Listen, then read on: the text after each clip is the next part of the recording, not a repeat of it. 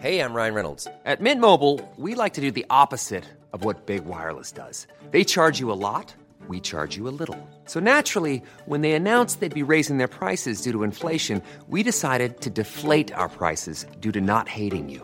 That's right. We're cutting the price of Mint Unlimited from $30 a month to just $15 a month. Give it a try at mintmobile.com slash switch. $45 upfront for three months plus taxes and fees. Promo rate for new customers for limited time. Unlimited more than 40 gigabytes per month. Slows. Full terms at mintmobile.com.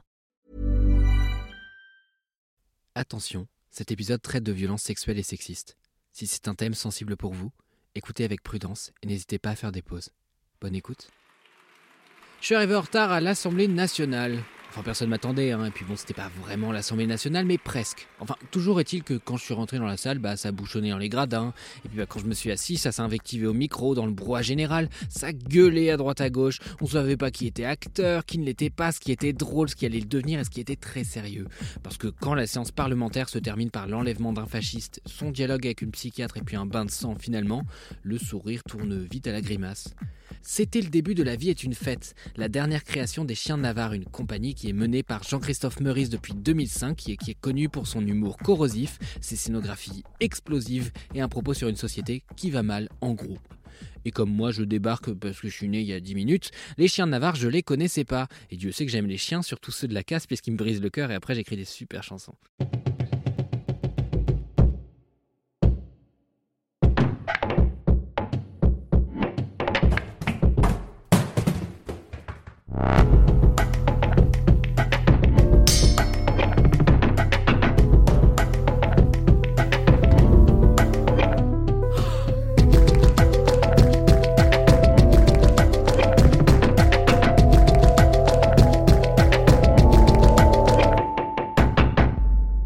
Vie est une fête, donc c'est une succession de sketchs, de scénettes, on dirait, pour faire bien, avec quelques thèmes et personnages récurrents. On y est tantôt avec un patron ringardisé par une relève très start-up, puis avec la patiente désespérée d'une gynécologue un peu crado sur les bords, puis patiente d'une chirurgienne esthétique, puis patiente d'un hôpital psychiatrique, et puis impatiente d'en finir finalement.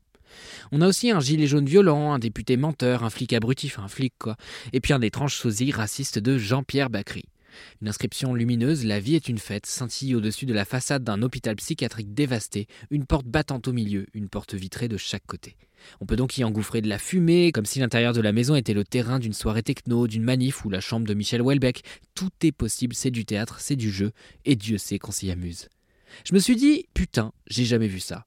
Et pourtant, ce sentiment, j'ai jamais vu ça, il est de plus en plus rare dans ma vie. Forcément, parce que plus je vais au théâtre, moins je suis surpris. Je deviens un vieux con, blasé, cynique, dont les sourcils broussailleux se rapprochent un peu plus chaque année pour venir former un maquis impénétrable. Et si jamais je touche le fond, c'est là que j'irai chasser le dimanche. Il se passera peut-être plus grand-chose dans mon cœur, mais mes sourcils deviendront un vivier pour plus de 250 espèces. En attendant la chasse, je regarde le théâtre de la Villette lâcher les chiens et je regarde les gens qui regardent la Villette lâcher les chiens et tout le monde est hilar.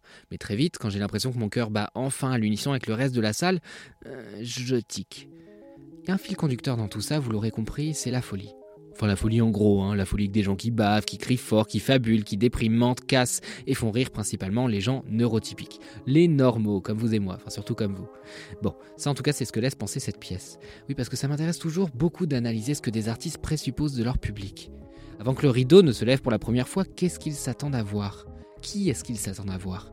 Leur horizon d'attente est souvent conditionné par leurs propres expériences d'artistes et aussi de spectateurs, mais tout ça on s'en reparle après, car un petit moment chiant s'impose pour répondre à cette question qui m'a été posée par moi-même. Mais Mathis, qu'est-ce qu'ils peuvent bien s'attendre à voir les chaînes de Navarre? Et à quoi ça rime? Et quel accent tu imites? Je ne sais pas. Alors, selon le Bureau de l'observation de la performance et du contrôle de gestion du ministère de la Culture et de la Communication, bureau qui a fait une enquête sur le public du théâtre en 2008 et qui a l'air très très chiant quand même, qu'est-ce que c'est que ce nom? Le profil type, selon eux, du coup, c'est le couple habitué qui est titulaire d'un master, qui habite en ville et qui a des cheveux de riche. Si, si, c'est indiqué dans l'étude, c'est très sérieux. Alors voilà, si on a tout ça en tête, comment on écrit le spectacle? Est-ce qu'on fait appel aux mêmes références? Et pourquoi le public est important? Pourquoi je vous fais chier avec ça après tout? Eh bien parce qu'il fait partie du spectacle, les enfants. Et pour vous expliquer pourquoi le public c'est important, il faut que je vous parle de musique classique. 1998, Christopher Small, un ethnomusicologue néo-zélandais, écrit Musicking, traduit par musiquer en français, comme si la musique était un verbe. En gros, à ce moment, il y a plein de gens qui écrivent des essais tirés à quatre exemplaires en mode Oui, Haydn écrit de telle façon, ce qui fait que la musique, gna gna gna gna gna, mais tout ça on s'en tape. Parce que Christopher Small, il dit Ça sert à rien de comprendre ce que c'est que la musique, c'est perdu d'avance. Ce qui compte, c'est comment les gens musiquent. Avec qui, dans quel contexte, dans quel lieu. Pour un concert de classique, aujourd'hui, ce sont des inconnus qui se regroupent dans une salle somptueuse le temps d'une soirée et qui pensent d'ailleurs reproduire les conditions d'écoute d'antan alors qu'a priori, pas du tout. Donc l'orchestre, c'est des exécutants, les voisins tu les connais pas, on fait tout pour que cette expérience collective soit la plus individuelle possible, et pour ça l'uniformité du public, des bourgeois donc, est rassurante. Christopher Small dit de l'assistance qu'elle s'est auto-sélectionnée à partir d'une communauté d'affects, qu'elle soit réelle ou imaginée. En gros, dans l'idée, c'est est-ce que vous êtes déjà fait la réflexion au théâtre ou dans un concert que le public ressemblait à l'artiste? Je me souviens d'un type, par exemple, au concert de Philippe Catherine, qui était assis en tailleur au milieu de la fosse et qui criait Cigarette toutes les deux minutes. Voilà, bon, bah c'est pareil au théâtre. Parce que les goûts sont conditionnés par la classe sociale et que la classe sociale pousse justement les gens à valoriser tel ou tel comportement. Et Christopher Small y conclut qu'une salle de concert euh, de musique classique, c'est un lieu où des bourgeois blancs peuvent collectivement se sentir en sécurité. Sauf que ça ne va pas de soi. Avant, au théâtre, le public était debout, la lumière restait allumée dans la salle, les gens s'invectivaient, insultaient les comédiens. Et puis on a assis le public, on a éteint la lumière, on a exigé un silence monacal pendant les spectacles. Si tu tousses à nouveau Ghislaine, je te fourre l'intégrale de Racine dans l'œsophage. Et pourtant, malgré ça, malgré tous ces efforts pour faire du public une assemblée passive, on fait toutes et tous partie du spectacle. Oui, même toi, Ferdinand, qui a le potentiel dramatique d'une boîte de thon réchauffée au micro-ondes.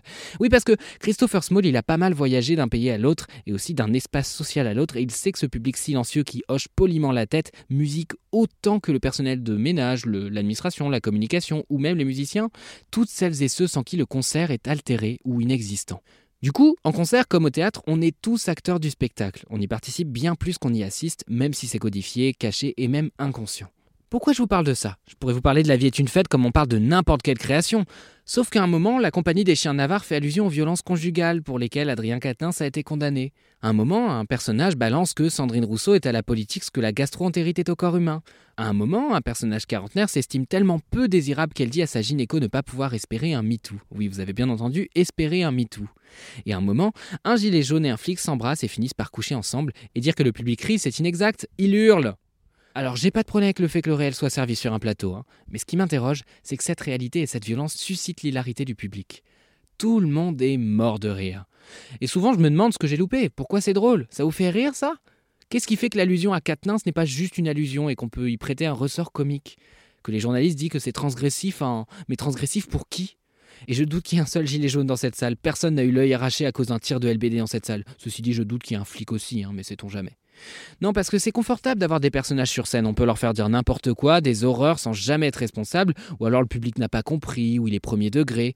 N'empêche que moi je me demande, est-ce que si ça rit dans la salle sur des blagues sur le viol, les violences conjugales, les juifs, les violences policières, tout ça, est-ce que c'est la faute du public ou des personnes qui portent la pièce, oui, parce que les chiens de Navarre travaillent euh, leur texte à partir d'improvisation, on parle d'écriture de plateau. Ou alors est-ce que c'est directement Jean-Christophe Meurice, le metteur en scène, qui coordonne ce travail d'écriture, qui est responsable? Pourquoi c'est si important tout ça? Pourquoi je me mêle pas de mes affaires? Eh ben Parce que les rires du public, moi aussi je les entends. Et peut-être qu'une victime de violence sexuelle les entend aussi. Et c'est une autre violence qui s'ajoute à celle qu'elle a déjà subie. Alors voilà, je ressors dans un état un peu second de la pièce. Si la vie est une fête, je me demande qui n'a pas été invité. Je me demande pourquoi j'ai l'impression d'une grosse gueule de bois. Je repense aux images simples que la compagnie crée avec un talent indéniable et je me questionne. Je me demande combien de fois un public a trouvé ça beau, juste deux mecs qui dansent ensemble.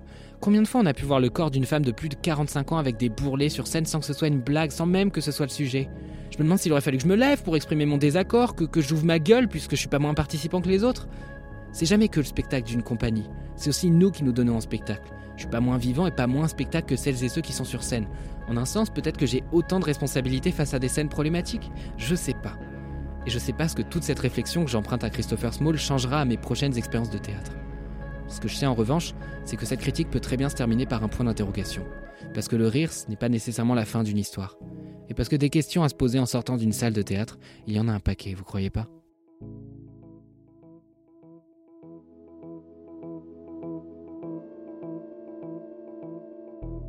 Vous avez écouté le quatrième épisode de Dramatis, le podcast de Mademoiselle pour les personnes qui aiment le théâtre et qui ne le savent pas encore.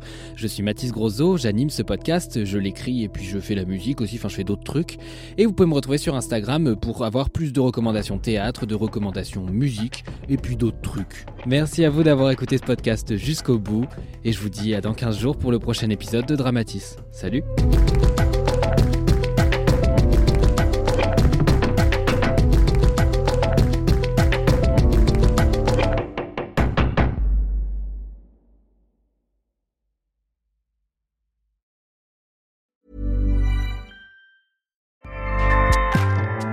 ACAST powers the world's best podcasts. Here's a show that we recommend.